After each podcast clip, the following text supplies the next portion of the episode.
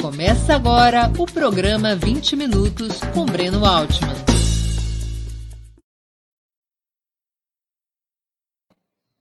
Bom dia. Hoje é 19 de fevereiro de 2021. Terei a honra de entrevistar Olívio Dutra, presidente nacional do PT entre 1987 e 1988 ex-presidente do Sindicato dos Bancários de Porto Alegre nos anos 70 e, e, deputado constituinte, fundador da CUT, foi eleito prefeito da capital gaúcha em 1988 e governador do estado em 1998, dez anos depois. Foi também ministro das cidades do governo Lula entre 2003 e 2005. Essa será a quinta de uma série de entrevistas com os presidentes do PT por conta dos 41 anos da criação dessa agremiação, que aniversariou no dia 10 de fevereiro. Bom dia, Olívio, e muito obrigado por atender nosso convite. Bom dia para ti, para a tua equipe aí, para todas as companheiras e companheiros. E boa luta.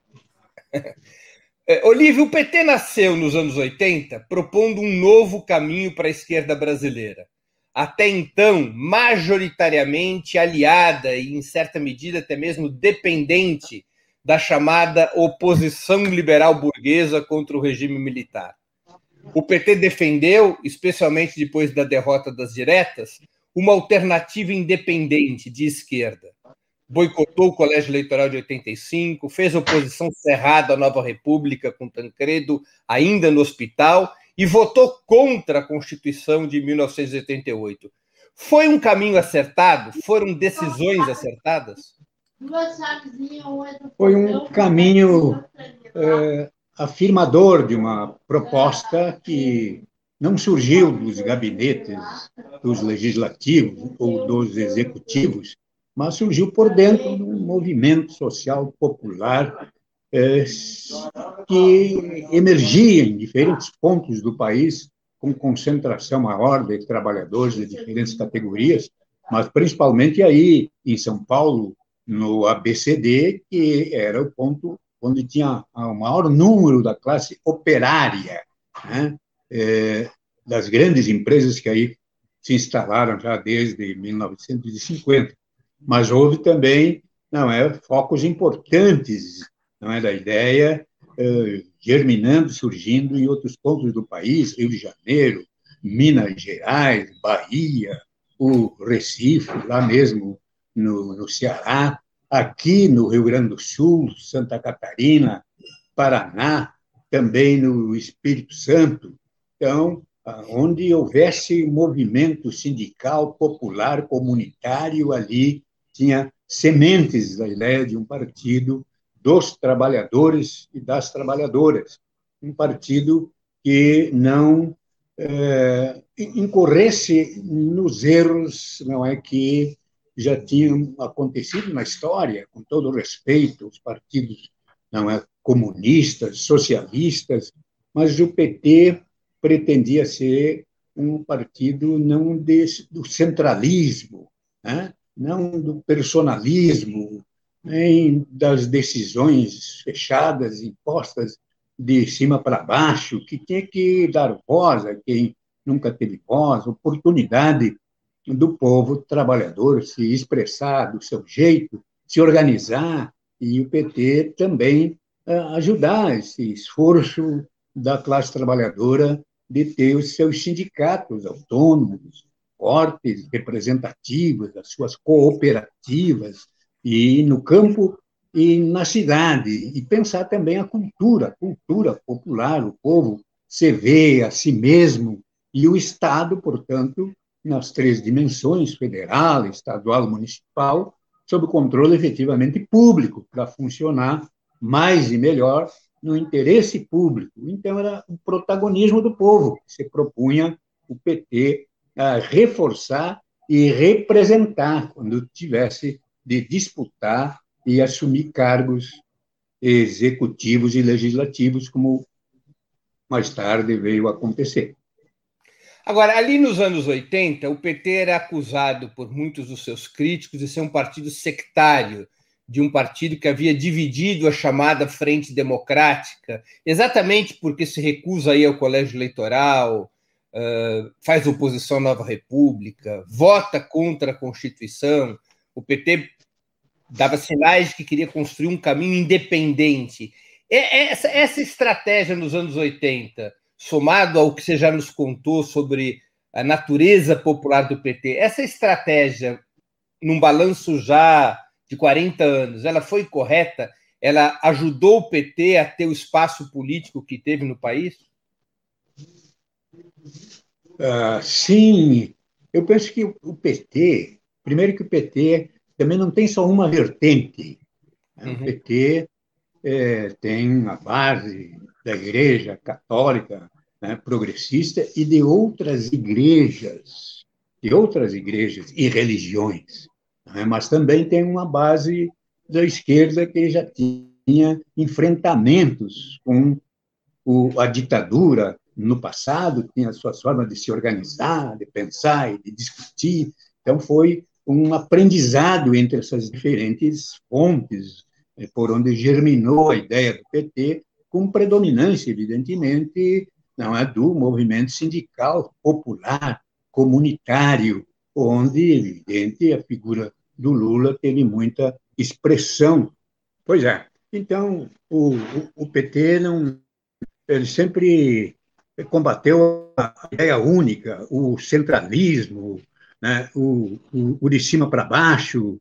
Ele né, se propunha a ser, com as experiências dos movimentos sindicais, da luta do sindicalismo combativo, né, e inclusive contra o imposto sindical, pelo eh, sindicato de base, cidadão, isso tudo também implicava uma visão de um partido que não fosse um, um partido de, de, de donos, né? um partido que tivesse sempre a base articulada, instigante e instigada a, a construir a política, participar da construção e, e, e da execução de políticas né, na institucionalidade que, evidentemente, nós dispunhamos a disputar, uma vez que tratamos de registrar o partido, vencer as barreiras todas que é, a ditadura aquela abertura estreita nos, nos impunham.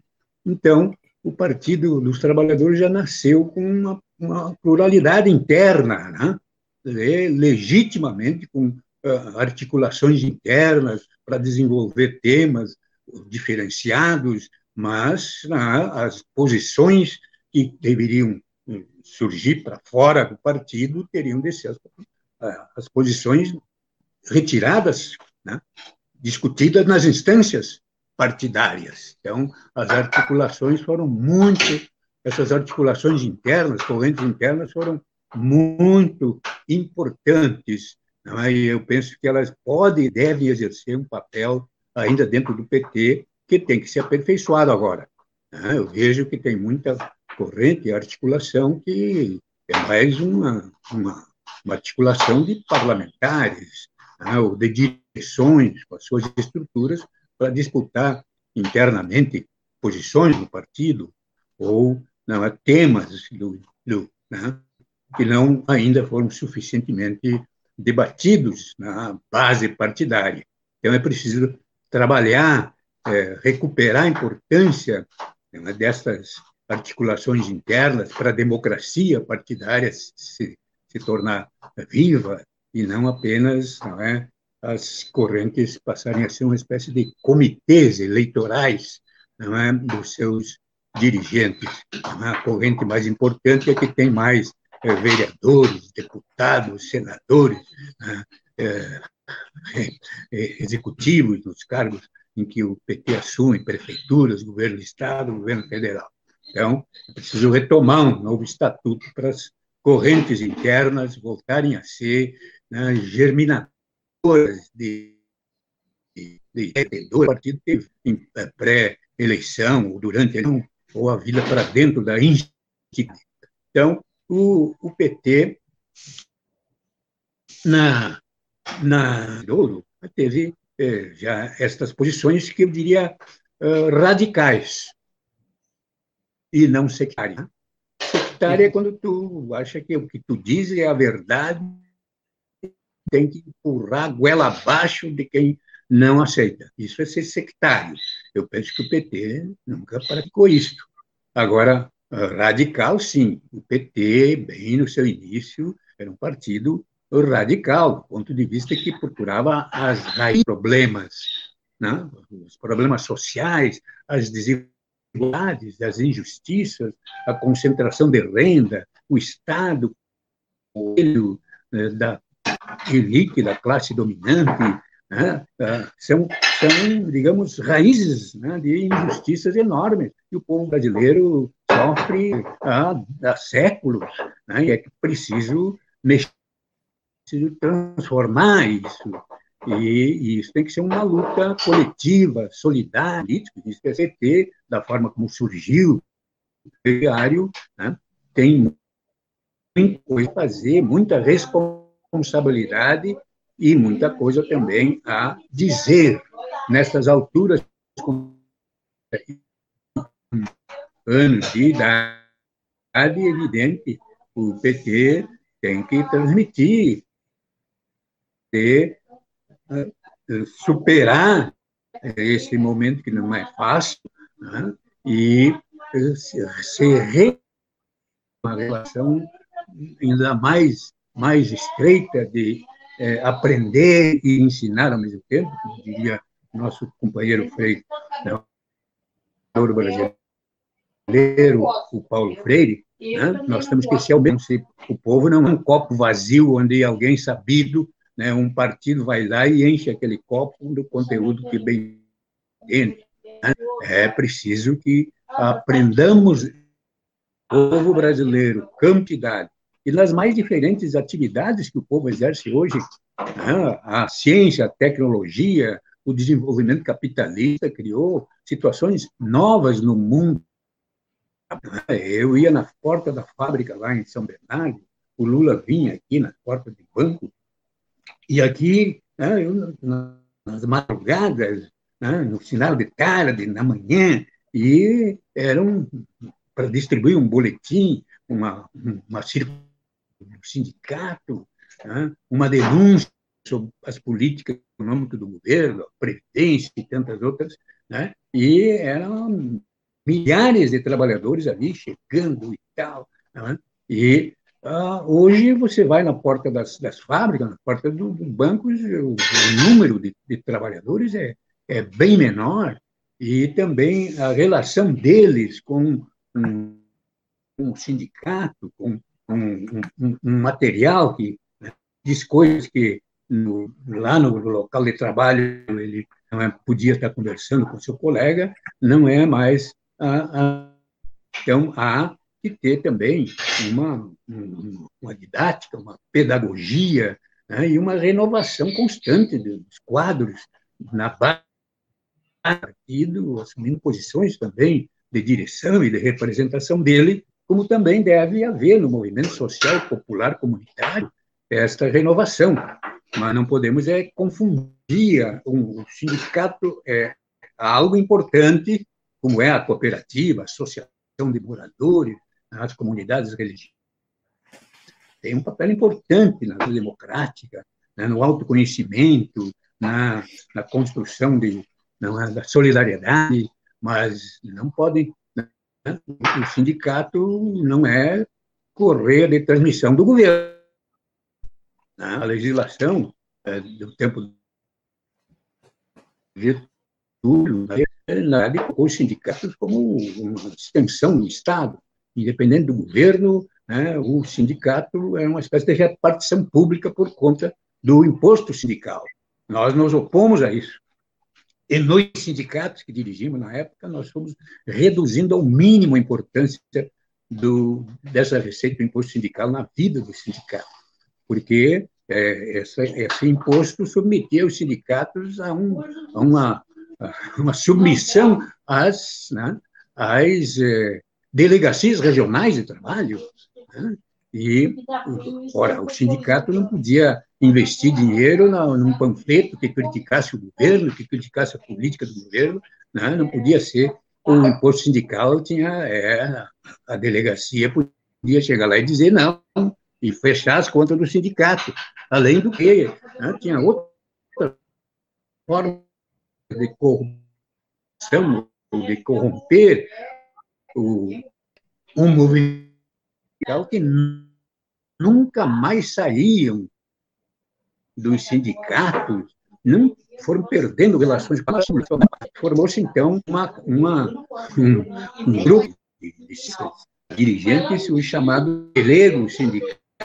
Isso já no tempo né, do Getúlio, do Jango, né, era importante ter relações aproximadas com quem não é, dirigia o Ministério do Trabalho e para assumir delegacias do trabalho, também ser indicados para é, os cargos na Justiça do Trabalho.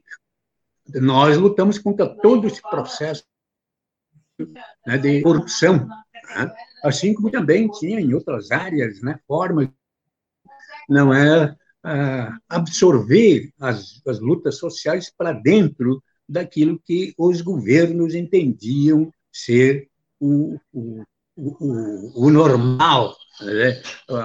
o Estado absorver as, as divergências, as diferenças, acomodar as coisas, e nós, portanto, lutamos contra esse tipo de acomodação, de conciliação. Nós entendíamos, e eu penso que ainda devemos entender, é, que uh, negociar é importante, a democracia que nós defendemos com unhas e dentes, né? quantos quantos trabalhadores, trabalhadoras, democratas, humanistas, né, é, lutaram contra as ditaduras, os regimes autoritários, as violências, perderam a vida por isso, lutando pela democracia. Né, e, portanto, tá o DNA, PT, a luta pela democracia como um, um objetivo permanente. E tática, episódica, como quer a elite, né, o, a classe dominante, e quando um tipo de democracia ele serve para atender os seus interesses, a mantém. Quando começa a classe trabalhadora se organizar melhor, se expressar, se entrar para o palco das, das decisões, opinar, criticar, orientar, fiscalizar e também né, se, né, se preparar para uh, trabalhar o Estado com outros objetivos, em outra direção, para ele sob o controle público, mais e melhor para a maioria da população, essa elite diretamente ou, ou, como estamos vivendo agora, mitiga a democracia, quer dizer, estreita, reduz os espaços de intervenção comunitária, popular, cidadã, acaba com conselhos, né, criminaliza a política que não for aquela né, do interesse do, do governante, da sua família, dos seus amigos, dos seus apoiadores, né? uma apropriação tá, privada do Estado, como, aliás, não é? o neoliberalismo mundo, não é? Essa parte do que não é o, o Estado tem que ser mínimo para quem a gente pergunta, né? porque é máximo para os interesses né, das grandes corporações, do dinheiro né? e dos grandes proprietários, dos grandes eh, especuladores na bolsa que ganham milhões dia para noite sem gerar um único emprego. Então, há necessidade de ter um partido que tenha essa radicalidade. Né? Ser radical, portanto, não é, não é ser sectário. Não, muitas vezes embarcamos nessa de achar que estávamos sendo sectários e que tínhamos que negociar mais, que tínhamos que contemporizar mais. E isso nos levou não é, a descaminhos. Houve um tempo nos governos do Lula, principalmente, que se constituiu maioria no Congresso, Câmara e Senado. Maioria, a gente se pergunta hoje para quê? Porque, tendo esta maioria, no entanto, eh, reformas importantes, como a reforma a reforma urbana, a reforma tributária, a reforma política, elas né, foram ah, sentaram em cima da maioria lá no Congresso. E nem nós também avançamos num debate público na base da sociedade a importância dessas reformas estruturais para que o Brasil funcionasse mais e melhor desigualdades locais, regionais, não fossem apenas diminuídas na sua superfície, pudesse ir sendo diminuídas nas suas raízes. Então, eu estou falando isso já como uma reflexão, não é das sim, coisas sim. que a gente pode fazer e fizemos muito, e outras que não podemos fazer ou fizemos né, com as nossas imperfeições. Eu queria te fazer uma pergunta um pouco dentro dessa tua reflexão. A partir de 1995, depois do que nós poderíamos chamar da, dos primeiros dez anos de radicalidade do PT, dessa radicalidade a qual você se referiu, eh, depois de, de anos de luta interna, eh, a partir de 1995, se consolidou uma mudança de política no PT, com, ampliação, uma, com a adoção de uma política que pregava ampliação das alianças e uma certa moderação programática. Depois de todos aqueles fatos políticos dos anos 80, o fim do socialismo na União Soviética, a vitória do neoliberalismo no Brasil, eh, tanto com o Collor, depois tem o impeachment, mas em seguida tem a vitória do Fernando Henrique. Qual é a tua avaliação sobre esta virada, sobre essa nova política que o PT adotaria a partir de 95 e que, uh, enfim, ajudou o Lula a chegar no Palácio do Planalto. Quais foram os pontos positivos e os negativos? Quais foram os ganhos e quais foram os custos dessa política? É, o, o Partido dos Trabalhadores ele foi, evidentemente, pela, sua proposta, seu projeto, né? é, foi ganhando corações e mentes em, né, junto ao povo trabalhador, setor da classe média, amplo, né, e, e, crescendo por conta disso, e eh, esse crescimento levou também a ampliar sua base na institucionalidade, assumindo mandatos legislativos nas câmaras municipais, assembleias legislativas, Congresso Nacional, também estando executados né, em municípios pequenos, médios, grandes, e, por fim, não é conquistar a presidência da República por uh, dois mandatos consecutivos do Lula e dois da Lula, o último dela incompleto pelo golpe né, de 2016. Então, o, isso tudo foi acontecendo sem que o, o PT eh, refletisse sobre esta questão de ir sendo uh, engolido pela institucionalidade. E, e, e não foi de, de, de, olhos fechados, eu né? Uh, se trabalhou muito para que se ampliasse a presença institucional do PT e nesse objetivo né, surgiram pessoas que não tinham participado da fundação, outros participando, mas achando que né, para ter esse espaço maior na institucionalidade e também não é ah, burilando aqui ou ali a proposta das arestas, né, não desafiando muito o, o sistema, os seus representantes, a sua política e podendo fazer o que era possível, né, com aliados que hoje estão aqui, amanhã do outro lado, mas ah, avançando um, um pouquinho. Eu penso que isso ah, foi avançou-se muito e perdeu-se bastante né, na, na postura partidária, no diferencial que o, o, o PT né, uh, tinha com relação à, à, política tradicional, aos partidos tradicionais. Então, aí, isto foi criando também no PT uma elite partidária. Né? Nós temos no PT, em algumas regiões, uma elite, famílias petistas que têm uma importância local, né? que tem localizações na máquina partidária, na máquina institucional, não é? E, e a vida do partido não tem a dinâmica que né, de, ter nas relações né, com os lutadores sociais que questionam essa institucionalidade, porque o que fizemos avançar nela é muito pouco, né, porque o Estado brasileiro nas três dimensões, estadual municipal, continua sendo dominado pelo ideário da apropriação privada das coisas. Né? As elites têm o Estado brasileiro como coisa sua.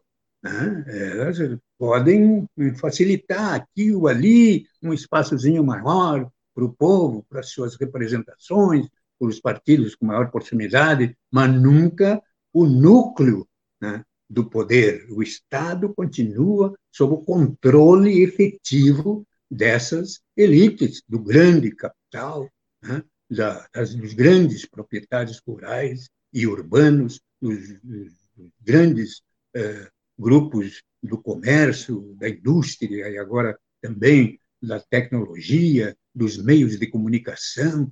Né? Então, o Estado brasileiro, né, nos nossos governos, na sua estrutura fundamental, não foi abalado. Né? Ele continua sendo não é, um, um, um castelo das elites. Né? É, e essa coisa eh, nos coloca uma, uma responsabilidade muito grande. É evidente que não vendemos a ilusão de que essa estrutura secular possa ser transformada assim, num tempo uh, curto e apenas com as negociações dentro da própria institucionalidade criada por ela. Evidente que também não, não colocamos a revolução né, o povo armado assumindo, tomando conta dessa instituição. Não, para nós a democracia é o caminho. A democracia não é uma tática. A democracia é um objetivo permanente. E através da democracia cada vez mais é, qualificada, que amplie espaços de intervenção coletiva, que possibilite o povo ser sujeito e protagonista da sua história, é por aí e a gente vai também colocando o Estado sob controle público efetivo né? e para fazê-lo funcionar melhor e mais qualificadamente no interesse da maioria e não no interesse dos poucos que formam a elite tradicional brasileira que é secularmente é, que secularmente se acha proprietária do Estado. Então, o Estado principais papéis. Aliás, o Estado é uma construção civilizatória. Portanto, né, ele tem que estar sempre aperfeiçoado. A democracia também não é uma, né, uma obra fechada. A democracia é uma obra aberta. Então, é através da democracia que possibilite o povo né, ser sujeito da história e, com isso, também né, é, ter o Estado sob esse controle público efetivo e a gente pode fazer com que a democracia vai se aperfeiçoando. Nós tivemos agora com os golpes né, que sofremos, e que último né, impediu de elegermos o presidente Lula, um estreitamento da democracia. Né? Nós, essa democracia é a democracia mitigada, é a democracia tática das elites. Nós, portanto, temos um objetivo maior, é lutar pela democracia substantiva, né? essa que evidentemente vai garantindo que pela educação, pelo, pela participação, pelo protagonismo, pelos espaços possíveis, a, a, mais do que isso, né? até os impossíveis de serem ganhos pela, pela população, trabalhadora das diferentes categorias e novas categorias que a, a ciência e a tecnologia vão possibilitando surgir e aparecer, é essa, é essa vida democrática que nos faz né, é, lutadores permanentes pela democracia substantiva. Aliás, temos a democracia como objetivo permanente e não episódico, uh, parcial, tático, né? É evidente que temos que participar de eleições, elegermos representantes né, dos trabalhadores, das suas organizações, dos seus movimentos, né, a base partidária, mas isso fica termos não é? educadores nas nossas relações os movimentos sociais, os cobram, nos devem cobrar muito mais ainda, e a gente tem que é, transmitir com franqueza que foi essa experiência de ter ido para dentro da cidade e cairmos na zarapuca institucionalidade né, armou né, para o partido. Muito importante, porque essa experiência né, tem que ser transmitida para o povo brasileiro e tem que o próprio partido e as forças progressistas, os demais partidos, aprender muito com isso, né? aprendendo com o povo. Você acha, né? que os se expondo sendo franco no dizer do que essa experiência foi de positiva e de né, eh, impossibilidades pelas conjunturas e de fraquezas e nossas e erros no, na política, na relação com é, parceiros mais inimigos do que parceiros. Uhum. Você acha que nos 14 anos, praticamente 14 anos, em que o PT governou o país, o PT fez menos do que poderia?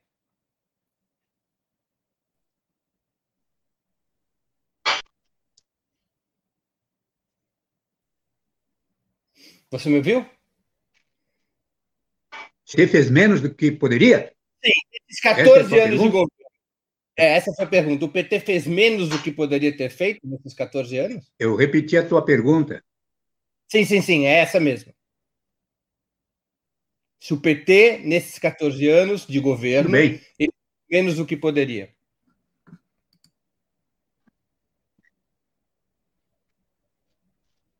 Sim, não é? Menos do que poderia, evidente. É, muito menos do que precisava fazer. Não é? Mas é, não, não se muda as coisas assim por querer. Né? Não. Na sociedade de, de classes, num país como o nosso, não é? séculos de domínio das elites sobre o aparelho do Estado, né? Um país que passou por 300, quase 350 anos de escravatura, um país em que teve a sua independência né, como um, um, fato familiar, uh, o filho uh, do imperador declarou a independência do país, né, não foi o povo, o povo entrou depois, né, depois para garantir e tentar ir mais adiante no processo de independização. Né? A República foi outro golpe também, né? e hora trocar né? o, o, o, Império pela República, evidentemente que é um avanço, mas né? a República foi um golpe, e um golpe militar, inclusive.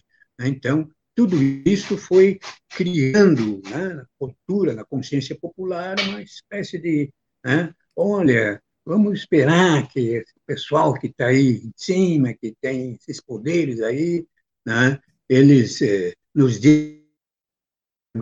E nós que não, não, não. O povo brasileiro tem que se tornar sujeito, aprender com a história, com esses exemplos, né, o que não fazer e como fazer eh, diferente para se assumir sujeito do o Estado brasileiro esteja sob soberania nacional, cultura nacional, afirmar a identidade do povo brasileiro na sua pluralidade étnica, cultural, uh, o, Estado brasileiro não ser alguma coisa que é apenas para arrecadar recursos e arrecada recursos mais de quem tem menos e menos de quem tem mais, daí a necessidade que não fizemos, né? não fizemos. A, a questão não tínhamos maioria, nem tocamos, né? não é que não fizesse, mas poderíamos ter tocado isto mais ido mais nessa questão no Congresso quando lá tínhamos maioria, mas a maioria foi se formando exatamente para que esses temas não é? é? estruturais não fossem mais desenvolvidos, não, for, não se insistisse na área né, que é, fizesse com que a, a estrutura tributária que está de ponta cabeça viesse a ficar de pé. Quem tem mais paga mais, quem tem menos paga menos, e o Estado, sobre ele mais precisa para qualificar a vida do povo brasileiro e o Estado se desenvolver de forma mais parelha. Né? Isso tudo podia ser tocado mais a fundo. Né? Podíamos ter ido mais longe no debate sobre a reforma tributária, com um imposto não é, progressivo e não regressivo, como é hoje, né? com redução, evidentemente, de impostos, né? e tudo essa miríade de impostos aqui e ali, tudo é para facilitar é, a sonegação e até a corrupção. É preciso ter, portanto, uma reforma tributária que nós já indo há bem mais tempo com os movimentos sociais. Aliás, é bom dizer, né, eu ainda estava no governo em 2003, né, o 2003, sim, o, o governo mandou para o Congresso Nacional uma proposta da reforma tributária. E era uhum. muito importante aquela proposta. Né? Era o imposto sobre as grandes propriedades, heranças, eh, bens de luxo importados, essas coisas todas, é? e também azeitar a máquina pública né, para que ela funcionasse bem e melhor na fiscalização, né, no combate à corrupção e à sonegação, que é enorme. Tudo isso foi sendo deixado para mais tarde por conta das alianças que tínhamos que fazer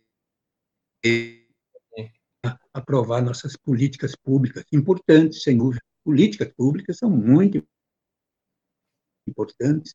Se não fôssemos nós, o PT, os nossos aliados, né, o pensamento democrático do país, nós não tínhamos avançado, né, acabando com a miséria, por exemplo, com a fome, tirando o país do mapa da fome, mas isso são políticas públicas, não são políticas né, de mexer nas estruturas né, que geram as desigualdades e as mantêm.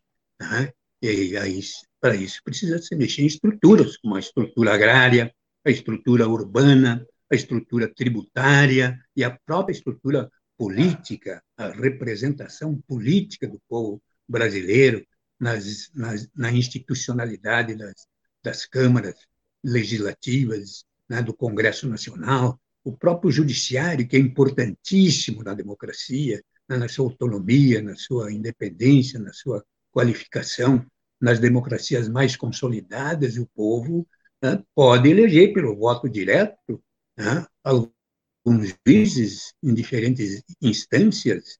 Né, é um processo democrático, ninguém está impedido de trabalhar isso na nossa uh, realidade brasileira, pensar uma forma em que os três poderes, legislativo, executivo e judiciário, né, importantíssimos né, para o processo democrático, para que funcione bem o Estado de Direito democrático, eles possam também ser aperfeiçoados, dinamizados, tornem mais representativos, serem né, uma, uma bolha né, ou algo né, distante da realidade vivida pelo povo brasileiro, podem e devem estarem né, muito mais é,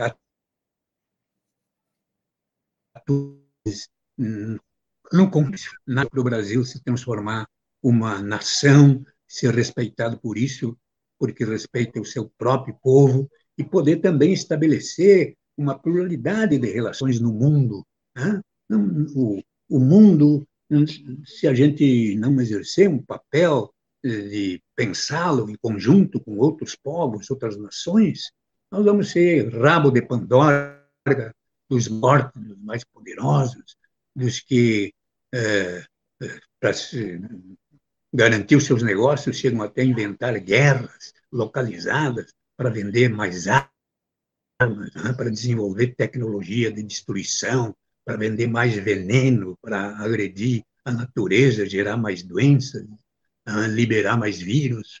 Então, nós precisamos ter, sim, uma relação com o mundo que nos possibilite reforçar o pensamento humanitário, a solidariedade, o respeito aos outros, a diferença, a pluralidade, o respeito à mãe natureza, ao meio ambiente, porque senão mais adiante a história vai nos colocar como coniventes com não é a destruição do mundo.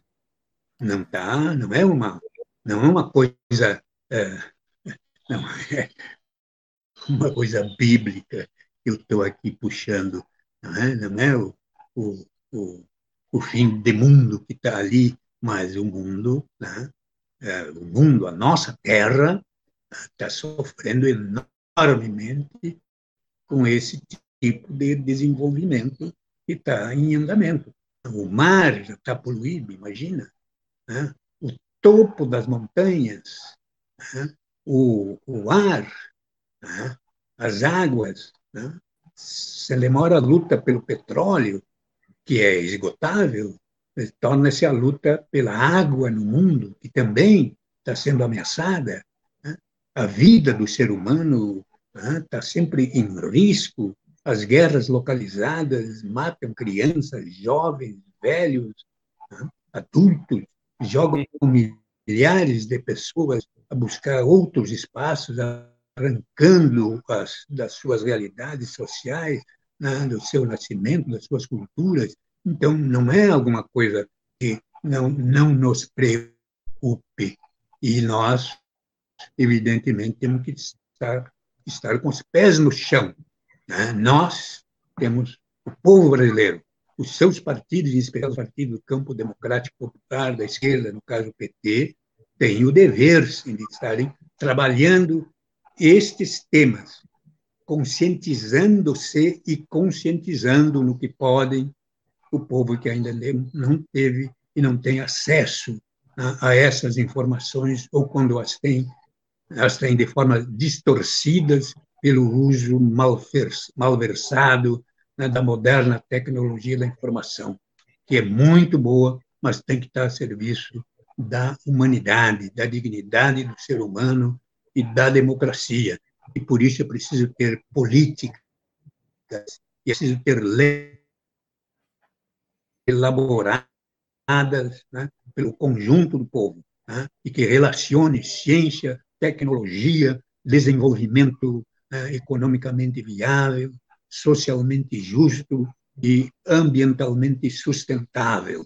O ser humano como centro das coisas e a construção coletiva da política. E o coletivo não anula a individualidade. e a individualidade não se confunde com o individualismo. São coisas que nós devemos conversar, discutir, debater e no melhor, conhecendo também o Brasil e devemos atuar tá, com mais radicalidade, sem sectarismo. Olívio, é, você já colocou sua reflexão sobre o PT ter sido engolido pela institucionalidade e, de certa forma, ter perdido aquela sua energia popular inicial, aquela força de propulsão das lutas populares. Agora eu queria te fazer uma outra pergunta. O que aconteceu com o modo petista de governar, do qual você sempre foi uma referência e que parecia ser, entre os anos 80 e 90, o grande instrumento petista para construir influência no poder local, nas cidades e nos estados?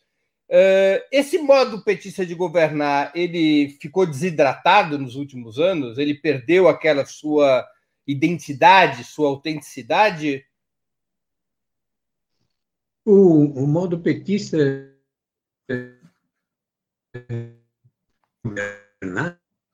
não é uma vindo uh, uh, num antes da gente termos ideia sequer uh, de que teríamos um partido por dentro dos movimentos sociais né? como trabalhar a questão com o orçamento público, os recursos, direcionar por quem, para quem, quando, como. Então, isso eram discussões dentro dos movimentos sociais populares dos quais né, participamos e onde disseminou a ideia. a ideia do modo petista de governar, é, é, primeiro, que baseado no respeito à coisa pública, ao dinheiro público, ao espaço público, né? e, e o, o povo. É, é, um petista se elege é, nos legislativos nos executivos, o PT elege representantes, que significa não substitutos do povo, né? que é a base do, do poder né? da democracia, né? do povo, com o povo e pelo povo. Então, essa ideia também de como ter quadros políticos que não se encantem com as eleições e façam dos seus mandatos mandatos pessoais, né? propriedade sua. Né? Nós tivemos várias derrotas no Congresso, né? como essa das emendas parlamentares e outras coisas, né? e isso foi uma derrota para o povo brasileiro. Ora, estilhaçar o orçamento para facilitar o eleitoralismo, isso foi uma derrota. Eu sei que tem que agora conviver com essa questão e os nossos parlamentares não é, usam emendas para também nos seus locais, é, nas suas áreas, é, é, nos seus currais, vamos usar essa, essa expressão, é, chegarem com, com essas emendas e é, lá fazer uma reunião com, com, o prefeito, com esse aquele parlamentar é, próximo do PT e às vezes nem próximo, né, para também enfrentar os outros parlamentares né, do, do, centro, da direita, que disputam, né, digamos, o voto popular com essas, com essas emendas. Né? É uma espécie de compra, compra de votos. Não ajuda, não conscientiza. Então, foi, foi uma, uma das tantas derrotas e que nós fomos deixando né, para lá. Né? E temos aí um, um orçamento que, quando né, se programa, por exemplo, um investimento uh, sério numa determinada região que envolva vários vários municípios, a questão do saneamento básico, por exemplo, né? Uh, tu tem que ter investimento de todos os setores ali, né? Uh, integrado, de forma integrada, para ter uma ação que né, seja bem planejada, tenha começo, meio e fim. Mas tu já não mais consegue fazer isso porque o orçamento, né, tu tem que ir atrás de parlamentares para ver se eles liberam né, as suas as suas cotas para formar esse conjunto e aí não, mas a minha o meu interesse não é ali, é lá. Então essas coisas foram acontecendo né, e por isso eu digo, né, nós não fizemos uma discussão continuada sobre a força da institucionalidade sobre um partido com umas origens e os propósitos né, nossos no tempo não é e com os objetivos que surgimos. Bueno, acho importante que, no entanto, o, o, o, a história do PT tenha registrado isso. O orçamento participativo, uma experiência importantíssima, com muita, muita ideia de que o Estado funciona mais e melhor, mesmo sendo tendo um controle né, do povo sobre uh, as coisas da política, sobre o orçamento, em, em especial, porque o orçamento é uma peça política. Claro que tem que ter ciência, tecnologia, sociologia, engenharia, né, estatística, não é finanças saúde, né, ciência, né, tantas as especialidades né, da, da, do, do, conhecimento que são importantes e que nos possibilitam agir sobre a natureza e sobre nós mesmos com maior qualidade, eficiência, perspectivas e tal. Né? Mas o orçamento, a peça orçamentária, não é construída por um diálogo binário executivo, legislativo, tem sim os prazos definidos pela, pela Constituição Federal, pelas constituições estaduais, pela lei orgânica dos municípios, a serem cumpridos, e devem ser, e sempre foram nas administrações nossas. Né? ou a proposta orçamentária que o executivo tem que levar para o legislativo, né, um calendário definido pela lei, né, esta proposta pode e deve ser né, debatida em assembleias, em encontros comunitários abertos, né, por um tempo que vá podendo cruzar as coisas, os debates, as propostas, as análises que o povo traz nas vivências suas, né, e elas deem corpo à, à proposta orçamentária que então o executivo né, leva para o legislativo. E o povo, assim, informado, inclusive com elementos escritos nas cadernetinhas, tudo, ele vai no legislativo acompanhar né, o debate. Né, e o próprio legislativo, porque os parlamentares não são proibidos ou impedidos de participar destas reuniões né, o executivo e o povo para ir montando a proposta orçamentária. Então, o próprio legislador já está também mais informado, né? não só sobre o, o, conteúdo da, da, da, proposta escrita, mas também sobre as coisas que a comunidade, a cidadania levantou para enriquecê-la. Então, com isso, o orçamento acaba sendo debatido, evidentemente, o poder legislativo pode, né? pode, tem prerrogativas de alterá-lo, mas certamente né, nesse processo não vai desnaturá-lo. E é o que aconteceu muitas vezes em que tivemos ocasião de proceder assim nas nossas administrações, em especial aqui em Porto Alegre. Mas sim, o orçamento participativo não foi levado é, parelho, assim, integral pelo, por todas as administrações petistas. É bom dizer que também, antes do PT, tinha é, tinha coisas parecidas com o orçamento participativo já acontecendo. Mesmo no Rio Grande, em, em Pelotas, em Santa Catarina, tinha um cidadão lá que foi senador do PMDB. Lá no Rio Luiz tinha uma outra pessoa. Né? Hum? É o Dirceu. O prefeito Dirceu, né? Não é, foi o prefeito Lages? Eram, era, eram coisas parecidas, né? mas é, não era o orçamento participativo.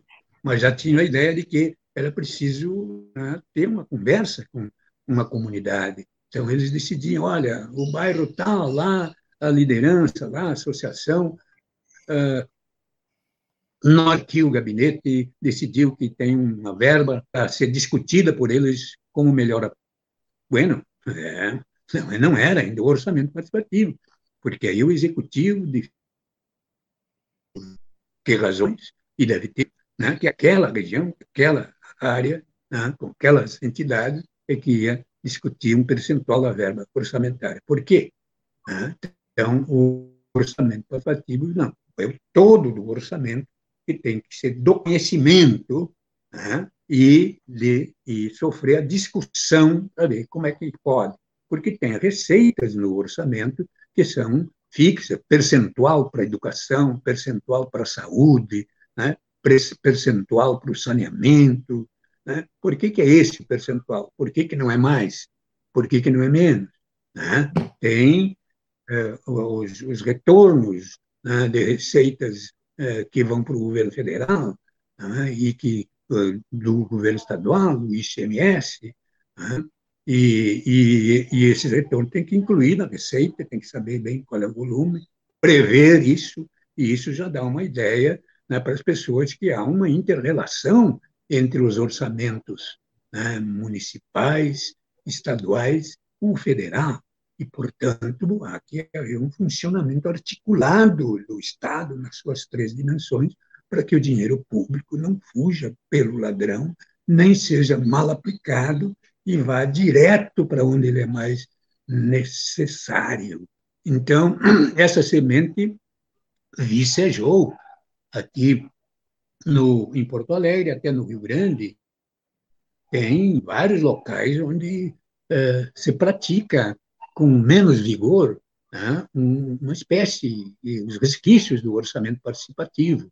Né, e com o advento da, da, da informação instantânea, é, da internet e, e da, da, tecnologia da informação, sendo as, eh, as reuniões eh, presenciais passaram a ter menos importância e as, e as, e as, e as, e as reuniões não é, possibilitadas pela, pela informática à distância é, passaram a ser também algo sem maior uh, ligação, interligação, né? e, e, portanto, há um desafio aí pela frente com que não é, a, a tecnologia da informação facilite né, a discussão mais ampla ainda de temas como o orçamento com a cidadania, né, mas valorize a relação das pessoas entre as pessoas, a sua comunidade, desta comunidade com a outra, com a próxima, criando um clima de solidariedade, porque tem questões obras serviços, comunicação de espaços que não podem ser feitas exclusivamente aqui porque elas dependem de ações que têm que estar acontecendo também nesta, naquela ou no outro ou distante. Então, o orçamento participativo cria também né, essa espécie de solidariedade. Eu sempre disse, o orçamento participativo não, não fabrica dinheiro, mas produz algo mais valioso que o dinheiro, que é a consciência cidadã. Solidariedade. E também vai na couve para eliminar a corrupção. Né? Vai na fonte. Não é a vaidade do governo, dos amigos, dos seus partidários, dos seus familiares, que define né, o direcionamento dos recursos públicos, que são escassos, portanto, devem ser bem discutidos, o seu direcionamento.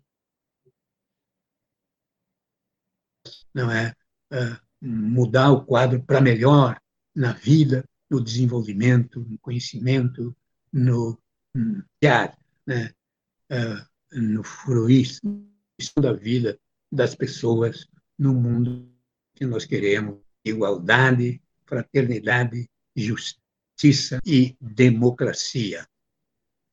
Olívio, mudando um pouquinho de assunto, é, por que, que você acha que no Brasil a resistência ao golpe de Estado em 2016 foi tão mais frágil do que, por exemplo, na Venezuela ou na Bolívia?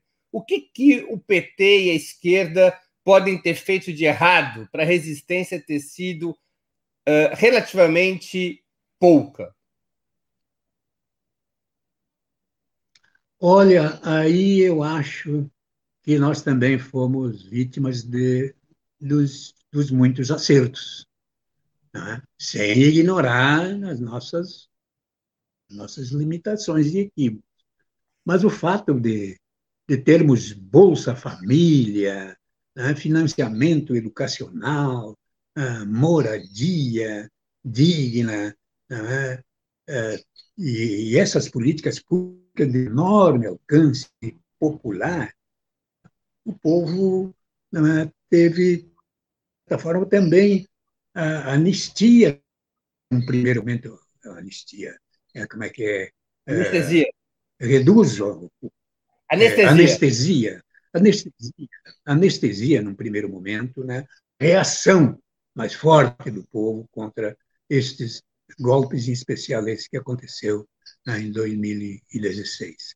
Então, é, é por, por uma política é, é, pública é, especial né, que garantiu sempre o mínimo, o básico para milhões de brasileiros, né, poder ter o que comer três vezes por dia, né, poder ter a produção de alimentos de boa qualidade na relação com a agricultura de economia familiar, através de financiamento adequado, é? a escola para os filhos, né? a oportunidade do primeiro emprego. Né? Veja que o golpe programas não foram de imediato acabados, destruídos, diminuídos. Né? Eles foram paulatinamente reduzindo né? evidentemente. Né? E hoje nós estamos vivendo aí né? ao, ao, ao desemprego enorme, a fome também engraçando em milhares de, de, de, de famílias em diferentes regiões. no nosso país, voltamos ao mapa da fome, é? e tantas outras financiamento amigo, empresa, é? desparelho, desconforme. É? Então, foram, foram aos poucos reduzindo isso, porque logo no início, estas políticas né, serviram aos que deram o golpe para neutralizar, anestesiar uma reação hum, mais forte. Mas é evidente também, não é, muito nas lideranças né, do movimento social, popular, sindical, né, da, área democrática, eh, foram para dentro da institucionalidade. Né? Então, também teve essa, outra questão.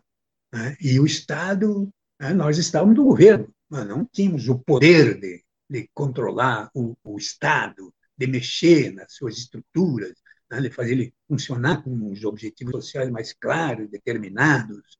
Então, também nós não mexemos nessas estruturas né, do, do Estado brasileiro que continuaram e continuam nas mãos das, dos representantes das elites né, tradicionais, reacionárias, quando não diretamente nas suas, nas suas mãos.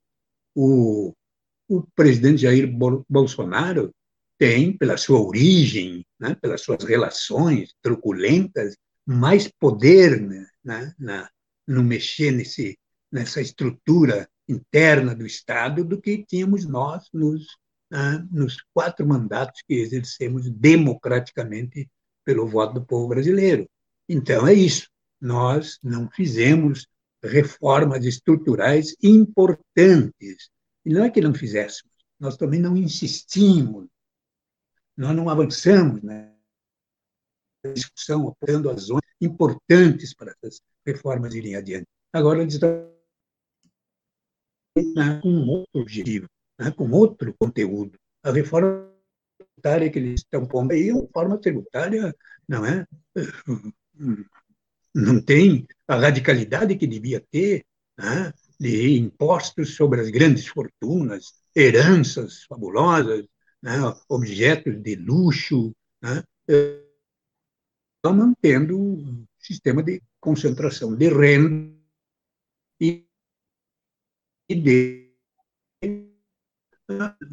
lucro, de privatização de juros. Isso é uma reforma para lá de meia sola. Né? A reforma política também foi um retrocesso. Então, essas coisas nós não tivemos né, condições, mas também nós tínhamos maioria e negociamos, né, de certa forma, abrindo mão de governabilidade. Então, são coisas que temos que temos, sim, por que não? Faz parte da vida de um partido que não surgiu de cima para baixo, nem da geração espontânea, e tem um papel importante a desempenhar no processo democrático do país, na luta pela democracia substantiva, né? um momento em que nós vacina enfrentar o vírus, né? e vacina em grande quantidade para universalizar né? a vacinação e, e, e, nada de vender a vacina, como tem ensaios dentro do governo, né? no momento em que nós precisamos de ter uma política de saúde pública que reforce o sistema único de saúde, no momento que devemos ter de industrialização do país, que não dependa de megas empresas e da submissão é, ao capital financeiro mundial, nós não mexemos nisso. Né? Nós estamos mexendo em coisas assim como liberar as armas, né? como uh, criminalizar os ah, os que são diferentes, enfim, ah, estimular o, o, o ódio, né? o que pensa diferente. O comunismo, o socialismo está né, atrás de cada poste. E, é uma, e é a gente ri, né? porque isso é um retrocesso incrível. Né? E, o, a, e, e por isso pode ser tudo isso é justificativa para pisotear a democracia. estreitá-la. A democracia é, é, uma tática, né? estando deste jeito que ela está, ela está bem. Né? Fora daí, que ela maior participação, que ela né, eleve o grau de consciência cidadã das pessoas, aí ela se torna perigosa.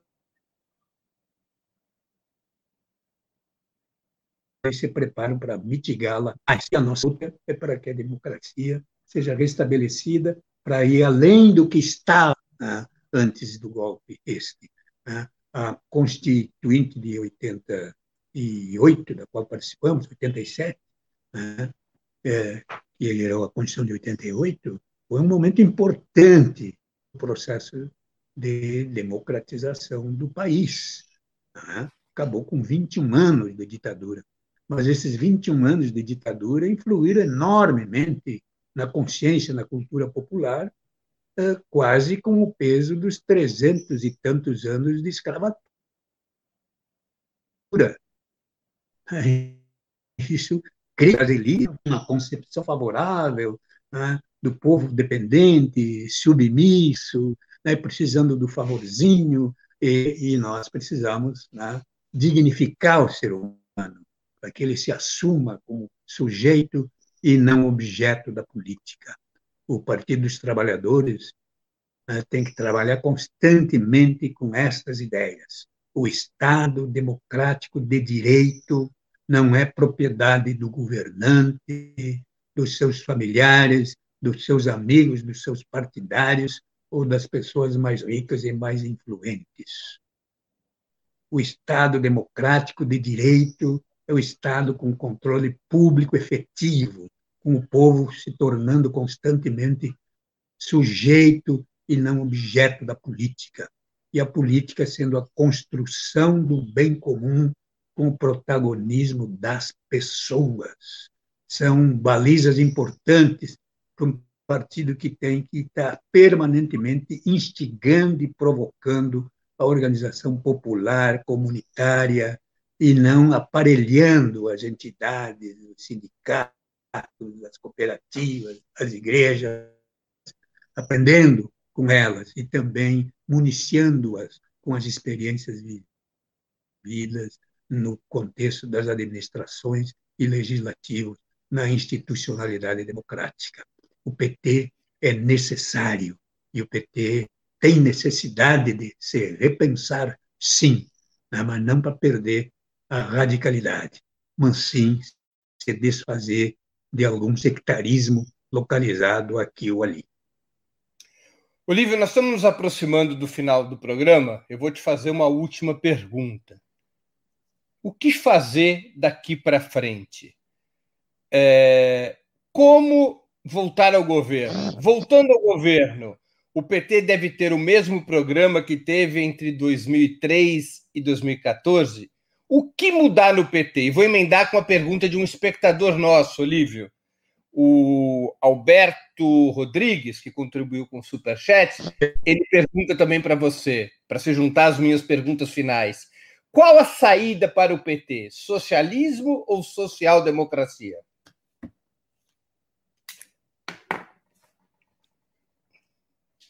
Eu penso que o PT tem uma responsabilidade enorme da qual não pode fugir, mas também não pode se assumir como né, o, o, maior partido da esquerda. Pode ser, é? Uh, mas faz parte do campo da esquerda e, portanto, há que ser respeitado por respeitar as forças do grupo popular uh, democrático. Eu sempre me pergunto quem é a esquerda no Brasil? Quem é a esquerda no Brasil? E a esquerda é o pensamento humanitário, o pensamento civilizado, o pensamento que respeita a pluralidade, a diversidade, é fundo nas raízes da exploração do homem, do homem, do capital sobre o trabalho, então, a esquerda quer ter um Estado funcionando bem e melhor, não sobre o, o, o, controle privado, mas sobre o controle público cidadão. cidadão. Então, quem é a esquerda no Brasil? São, tem vários partidos, os setores de partidos e tal, e, e e, e, quais são os seus contornos, né? porque demora, não, tem uma, um partido de, de esquerda que né, vai ver tem uh, no seu corpo de direção, de representação parlamentar, parlamentar figuras que nem, não estão nem aí com o pensamento uh, humanitário, uh, desenvolvimentista e preservação da vida, da natureza, do meio ambiente, da dignidade das pessoas, respeito à pluralidade e à diversidade. Então, quem é mesmo a esquerda tem que ter um, contorno mínimo à esquerda para não ser uma coisa fluida, sem beirada, que entra e sai quem ah, bem entende, segundo as conveniências. Nem pode ser também uma redoma de vidro, são pessoas ah, que têm ah, o direito à liberdade, interesses né, que podem e devem ser trabalhados sem perder né, o objetivo né, comum de construção de um mundo novo possível, né, um mundo novo possível, como, aliás, o Fórum Social Mundial não é, pregou pela primeira Porto Alegre e hoje prega pelo mundo afora a construção de um novo mundo possível. Certamente que não é o reforço diário capitalista do mínimo né, e do individualismo exacerbado que gera ódio, guerra, discriminações, aumenta a exploração é? e despreza a ciência, a sabedoria, o pensamento né, humanitário. Então, o, o novo mundo possível é uma construção coletiva e solidária. Portanto, não é uma obra exclusivamente de um partido, de um conjunto de partidos, mas os partidos, como o PT e do Campo Democrático Popular, têm responsabilidades com é? a provocação permanente, nesse sentido, formarem-se e formarem os quadros né, com esse objetivo militar por essa causa. Então, há uma, um, um objetivo permanente, que é a democracia, e um caminho que não é, não é curto e não é atapetado, né, mas é o caminho da construção de um mundo de igualdade, justiça e, e fraternidade, que só os, os, lutadores sociais, as legislações hoje, né, que têm é, é, avanços progressistas de respeito ao, ao ser humano, elas todas foram decorrentes de grandes mobilizações sociais, onde o povo foi sujeito importante na pressão sobre os governantes sobre os legisladores e até mesmo né, vindo através de governos exercidos pelo campo popular democrático, que esses avanços foram se consolidando. E houve momentos que houve retrocessos, né, como está havendo nesse momento no Brasil. Retrocesso nos avanços sociais, políticos, culturais. Né. É preciso retomar um caminho, não para repetir, né, querer fazer o mesmo, mas com as lições que tiramos, e como podemos fazer, o que fizemos, como fizemos, o que deixamos de fazer, por quê, avançar mais. Né? O mundo é para ser fluído né? na, sua, na sua complexidade e na sua totalidade pelo ser humano. Então, nós temos que pensar numa organização né? na nossa casa, né? onde nós vivemos e moramos, que possa também ser exemplar né, conteúdos, conteúdos humanitários, democráticos, para outros povos que lutam né, por igualdade, liberdade, humanidade e participação democrática. Nós, uh, uh, o, a violência sobre a, a natureza né, é, corresponde também à violência sobre o ser humano, sobre a vida de um modo geral. Então, não há saída alternativa né, com o Estado mínimo, né, que pode né, acumular uh, riquezas, concentrar poder e deixar de exercer com eficiência uh, o seu papel social. O Estado é resultado de um processo civilizatório. Né? Não pode voltar a ser o, o Estado né, do, do Luís XIV ou do Napoleão ou das ditaduras. Né? O Estado democrático de direito. Né? Este é né, o Estado que nós não vemos estar não é, sendo praticado ou defendido pelo grupo que assumiu é, o, o, governo do Brasil depois do golpe de 2016 e através de uma eleição onde predominou as fake news.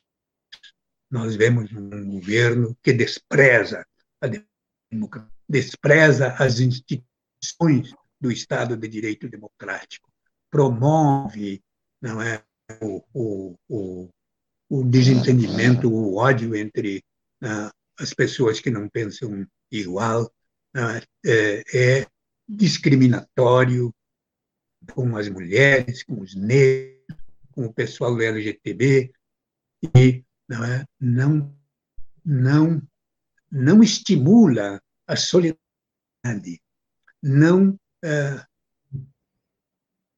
prove o, o, entendimento entre as nações e os povos, ao contrário, nos isola no mundo, né? nos isola no mundo, aqui na América Latina em outros continentes, nos colocou o rabo de Pandorga na dependência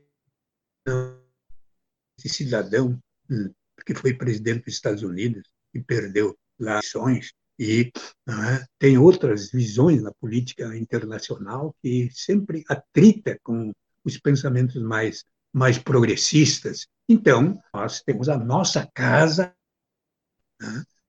nós temos que é, trabalhar para reorganizá-la, mas não é só trazer as peças e colocar em lugares, nós temos que né, é, estudar de novo os espaços internos, né, a relação dessa casa com o mundo ao seu redor, um país como o nosso, né, que tem no, seu povo, penso eu, a principal uh, riqueza, né, tem que valorizar para poder ser valorizado no contexto das suas relações internacionais. Portanto, nós temos que reduzir a miséria, a fome e o desemprego, né? valorizar a educação pública e de qualidade em todos os níveis, valorizar a ciência, a pesquisa, é? o saber, as universidades como centro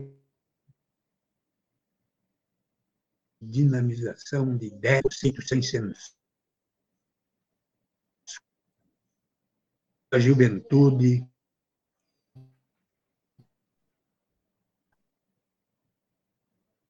como sujeitos, atletas, cientistas, operários, operárias especializados, tudo isso é possível que nós possamos fazer bem e melhor, mas nós não podemos eh, postular a, presidência da República, a, a prefeituras, governos de estados, mandatos legislativos,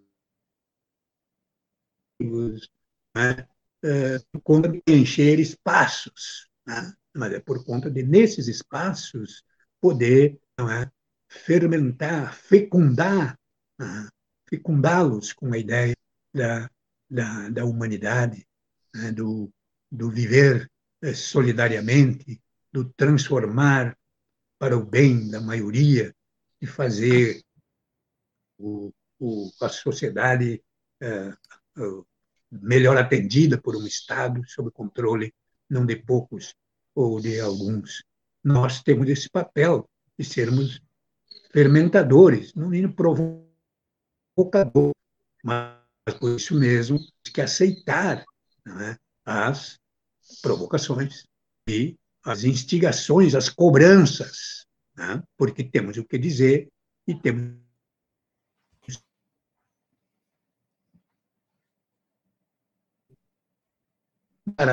e temos muito que afirmar.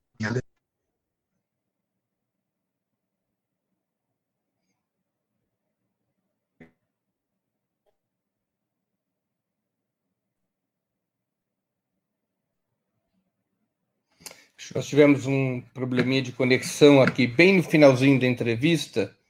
Vamos ver se a nossa produção consegue resolver. Acho que está voltando. Está tá me ouvindo, Olívia? Que houve algum problema de conexão. Estou te ouvindo bem. É. Ah, está me ouvindo bem, tá bem. Não, eu faço uma última pergunta para a gente encerrar essa conversa que está sendo extremamente importante para os nossos espectadores e nossas espectadoras. Você acha que o PT deve ter candidato a presidente da República em 2022? E esse candidato deveria ser o Lula, se puder ser?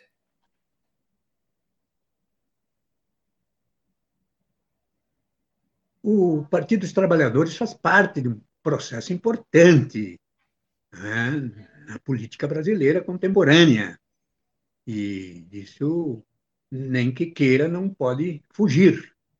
Mas o Partido dos Trabalhadores tem consciência que é parte de um processo político e no campo democrático popular da esquerda né, temos outras forças e figuras importantes também representativas de um pensamento humanitário, progressista, desenvolvimentista, defensor do Estado de Direito democrático, da democracia. Nós queremos aprender sempre com este, com estas pessoas, com este povo, com estas forças políticas, mas muito, muito temos que aprender na relação cada vez mais direta e ampla com o povo brasileiro e os seus movimentos no campo, na cidade, nos centros, nos bairros, nas periferias, nas escolas, nos locais de trabalho, inclusive também nos locais de lazer. Então, é um aprendizado que precisa ser bem apropriado e que precisamos nos instigar sempre para sermos aquilo é, que hum, pregava o nosso querido professor é? sermos alunos e é? professores ao mesmo tempo. Paulo Freire sempre nos disse isso, e muito bem. Nós somos, ao mesmo tempo, educantes e educadores. O melhor professor é o que sempre está aprendendo com seu aluno.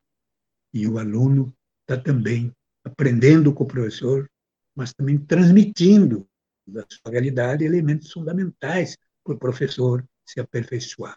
Então, um partido político não é um, um, uma, um espaço para disputa de eleições, não é uma ferramenta meramente eleitoral. É evidente que um partido, na democracia, tem que disputar eleições, e disputar não só para fazer figura, né, mas também com proposta, com projeto, com lideranças que venham enriquecer o trabalho nos espaços institucionais para onde forem eleitos, mas com essa ideia que a política é a construção do bem comum com o protagonismo das pessoas. Então, quem criminaliza a política hoje é quem quer fazer a sua política de dominação, de impostura, de arbitrariedade. Essa é a política que não nos serve, a política do toma lá da cá também, a política não é do, do agrado ocasional, não é? das vésperas de eleição, eleições internas nas entidades, nos partidos, eleições gerais. Não, é? É, não. É, nós temos que estar atentos na atividade nossa, né? não só de fora para dentro, né? como se fôssemos homem público uma coisa e homem singular outra. Não, não há como separar nossa vida pública e cidadã com a nossa vida de ser humano, né? vivenciando desigualdades, injustiças, né? e, e, e, isso uh, nos faz, portanto, não, uh, não, não nos coloca de mal com o mundo, evidentemente, que fazer política não por estarmos de mal com o mundo, porque não estamos. Nós queremos um mundo melhor, igualitário. É possível com o protagonismo das pessoas. E não há democracia sem partido político. Os partidos políticos têm que ter contornos ideológicos e programáticos próprios, definidos, não serem um amontoado de pessoas, de interesses né, atrás de cargos e do dinheiro público para se elegerem. Então, o PT tem que pensar sobre tudo isso e se consolidar ainda mais como um partido que não é o partido, não é da acomodação e da conciliação. É o partido da transformação, transformando-se também na sua caminhada na busca da democracia substantiva. Olívio, eu queria te agradecer muitíssimo por essa entrevista, por ter cedido seu tempo para essa conversa. Eu tenho certeza que para os nossos espectadores e para as nossas espectadoras foi muito importante escutar tua opinião, tua análise, tuas reflexões. Muito obrigado mesmo por essa oportunidade de escutá-la.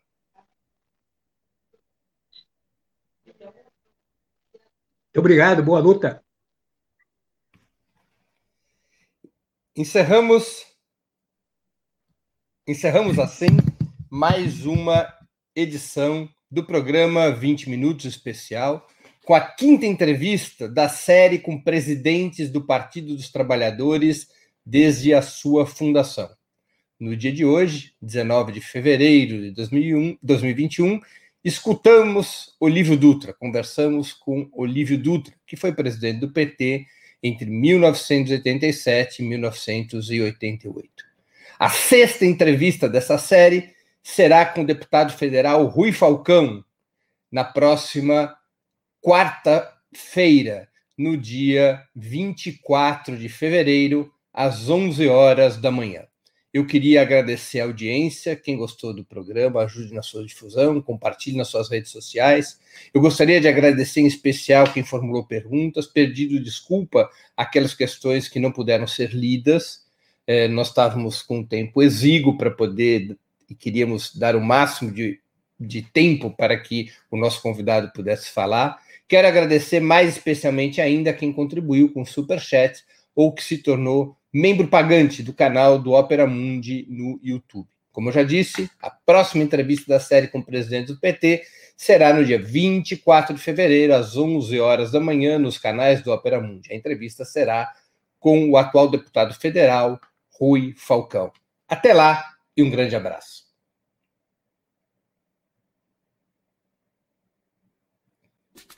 Para assistir novamente esse programa e a outras edições dos programas 20 Minutos, se inscreva no canal do Opera Mundi no YouTube. Curta e compartilhe nossos vídeos, deixe seus comentários. O jornalismo de Opera Mundi é mantido com o seu apoio. Faça uma assinatura solidária em www.operamundi.com.br. Com um pequeno valor mensal, você nos ajuda no desenvolvimento de um jornalismo independente e de qualidade. Obrigado pela audiência e até a próxima.